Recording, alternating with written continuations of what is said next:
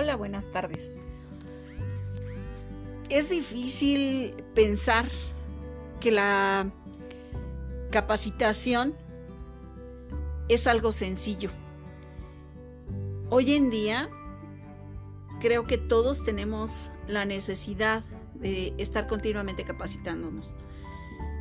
Quiero hacer un recorrido el día de hoy por el aprendizaje que a lo largo de las dos últimas semanas tuve.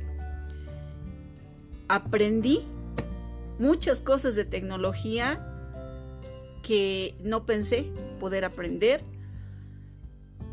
pero quiero resaltar algo que en particular me llamó la atención.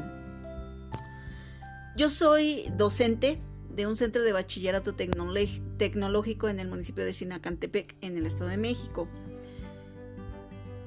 Y soy muy adepta a utilizar videos tutoriales. Y los que más me gustan son los que traen imágenes, los que utilizan recursos eh, visualmente atractivos. ¿Y por qué no decirlo así? Los que usan muñequitos para platicarnos o mostrarnos algo que es de nuestro interés.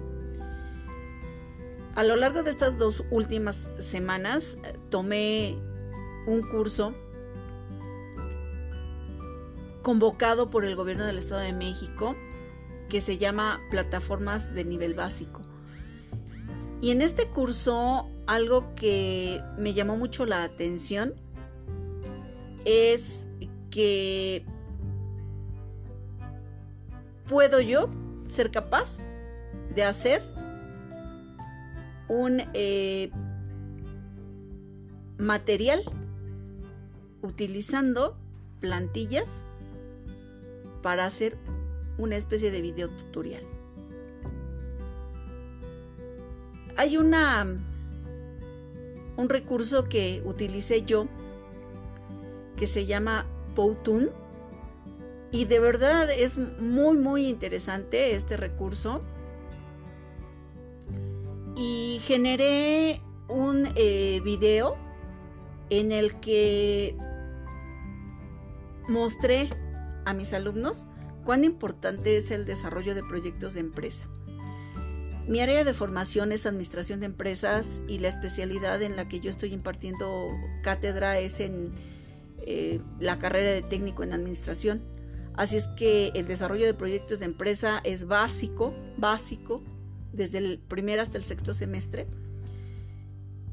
Y poder de una forma agradable mostrarle a los jóvenes este tipo de información, creo que es de gran utilidad. Em, el video que yo generé va un poquito más allá, porque está orientado a dar confianza a los alumnos que están en formación técnica para al final de su formación precisamente incorporarse a un proceso de titulación.